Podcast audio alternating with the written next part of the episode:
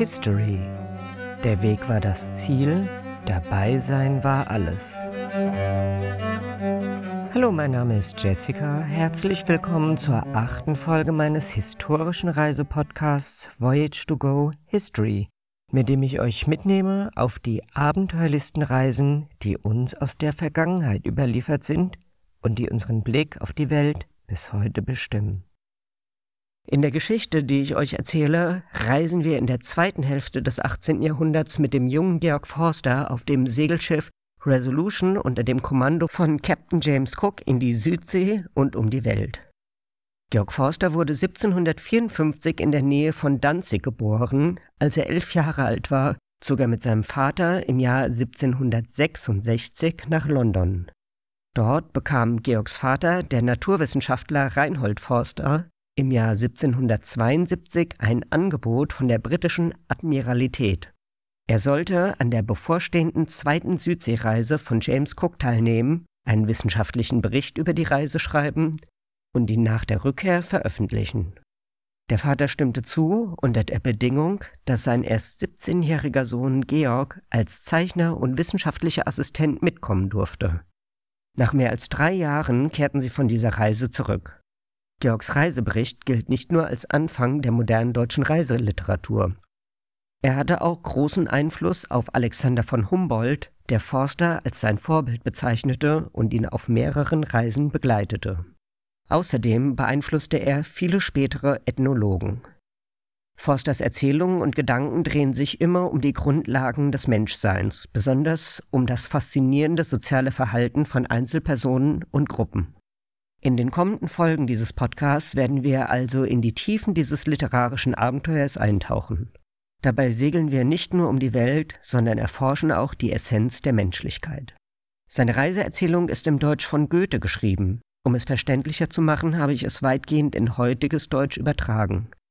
Georg Forsters Wissen stammt aus der zweiten Hälfte des 18. Jahrhunderts. Deshalb wird uns im Voyage to Go History Podcast ein KI-Erzähler zusätzliche Informationen und Hilfestellung geben.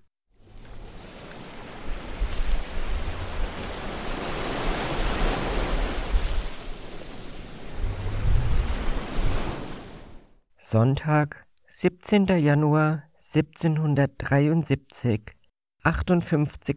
Grad südlicher Breite, Indischer Ozean. Heute nahmen sie einige Eisstücke auf ihr Schiff und die Wasservorräte wurden damit aufgefüllt.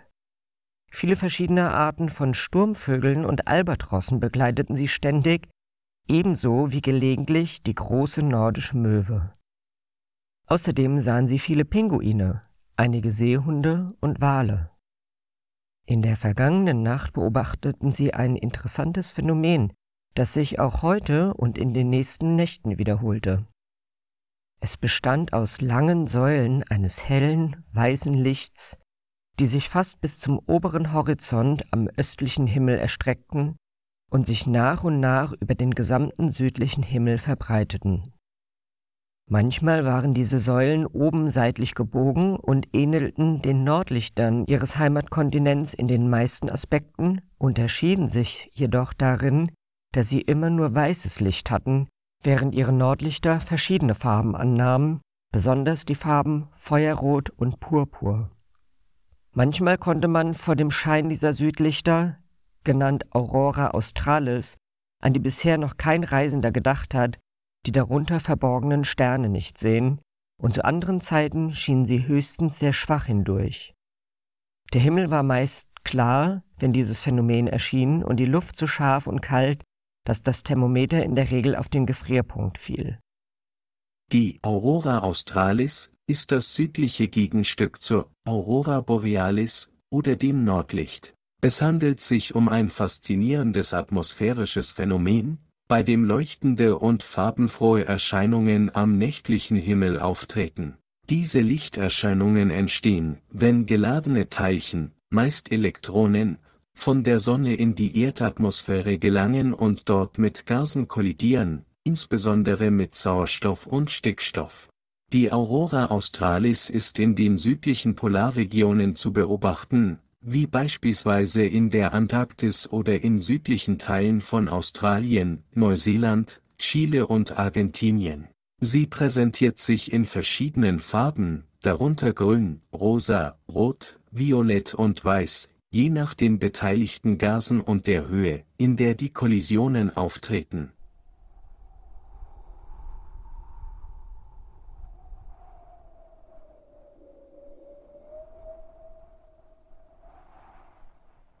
Sonntag, 24. Januar 1773, 62. Grad südlicher Breite.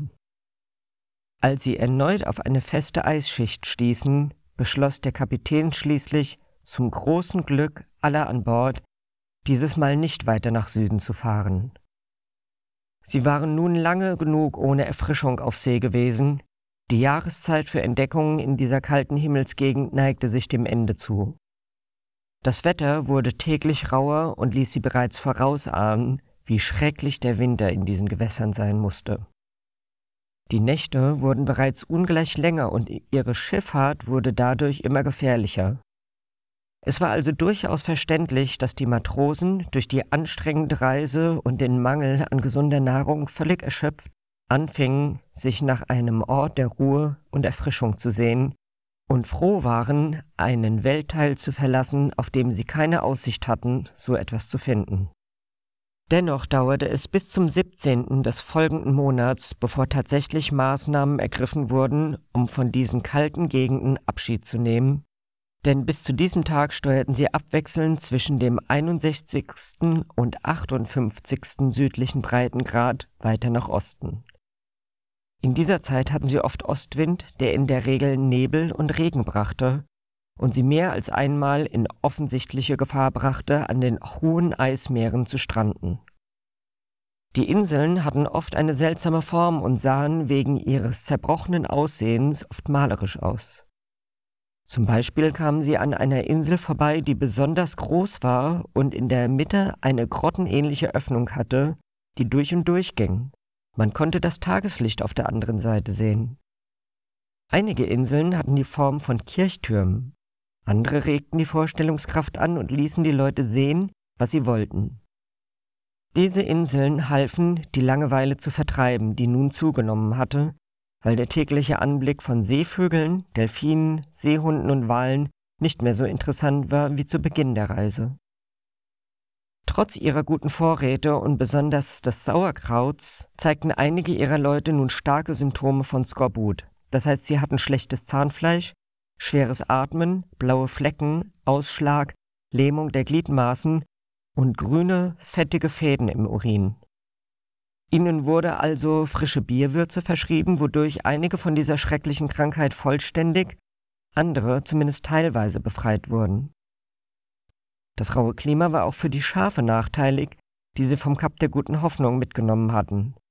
Sie wurden krank, fielen auf Haut und Knochen zusammen und wollten fast gar nicht mehr fressen. Ihre Ziegen und Schweine bekamen Nachwuchs, aber die Jungen kamen entweder tot zur Welt oder erfroren bald darauf wegen des stürmischen Wetters. Kurz gesagt, es war offensichtlich, dass es an der Zeit war, die höheren südlichen Breiten zu verlassen und zu einem Hafen zu segeln, wo die Leute sich erholen konnten und sie die noch verbleibenden Schafe retten könnten, die als Geschenk für die Bewohner der Südseeinseln bestimmt waren.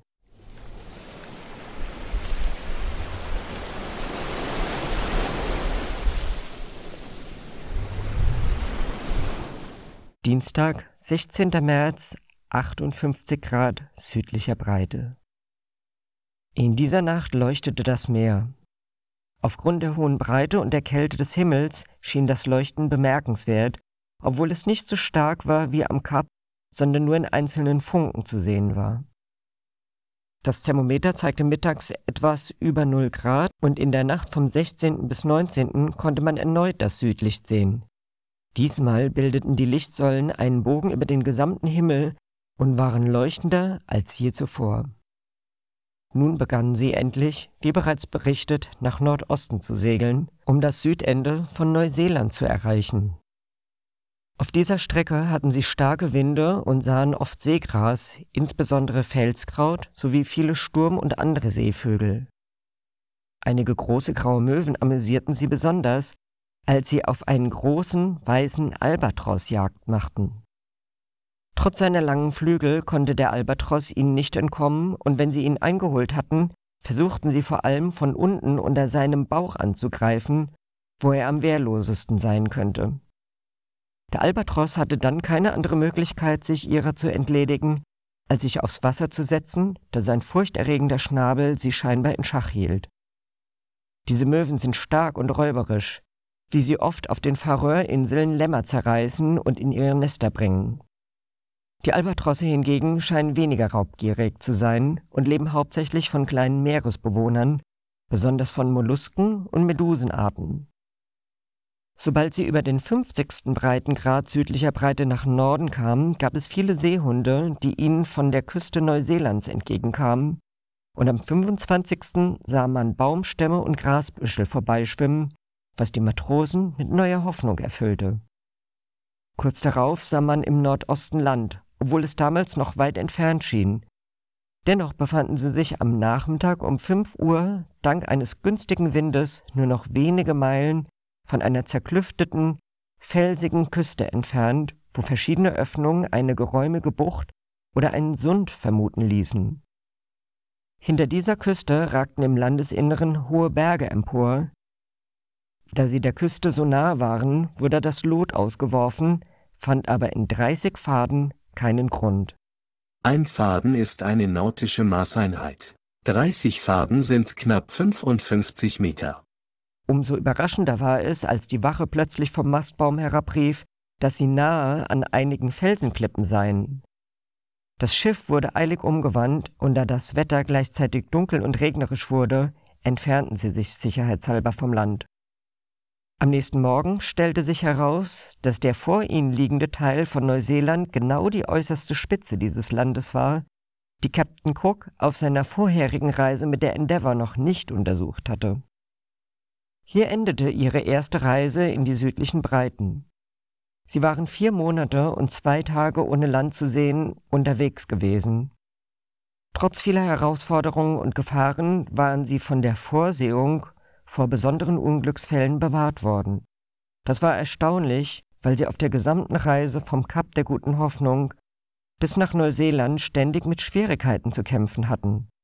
Segel waren gerissen, Tauwerk zerstört, das Schiff wurde von den Wellen hin und her geworfen oder der Wind legte es schief.